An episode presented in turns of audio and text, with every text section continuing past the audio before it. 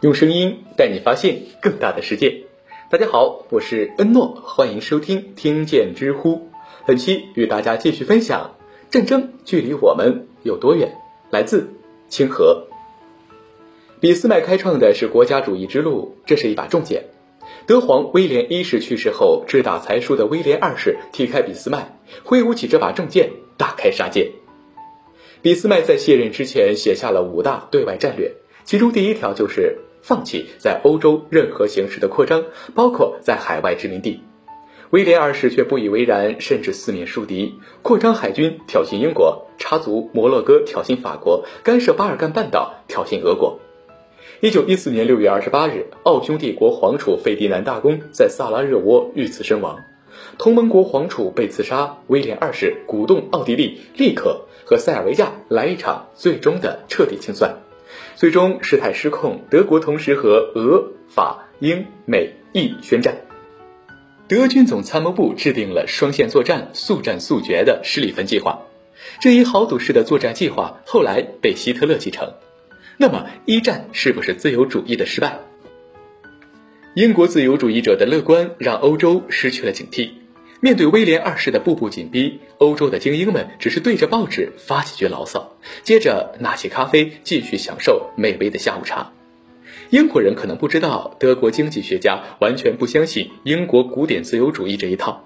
当时，德国历史学派在国内占据了绝对的统治，他们认为英国政治经济学不具有普遍性，反对自由贸易。他们认为国家斗争不能归纳约化为经济竞争，将国家斗争永远摆在第一位，强调个人福利和经济手段服务于国家目标。英国学者普遍认为，第一次世界大战是德皇的战争，而不是自由主义的战争。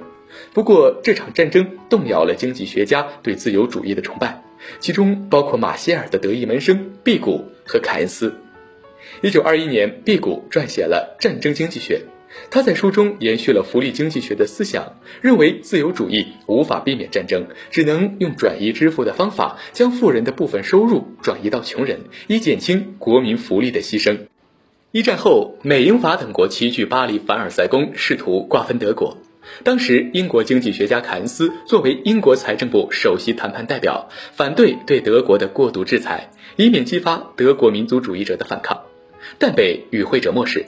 凯恩斯愤然辞去和会代表职务，然后撰写了合约的经济后果，引起巨大争议。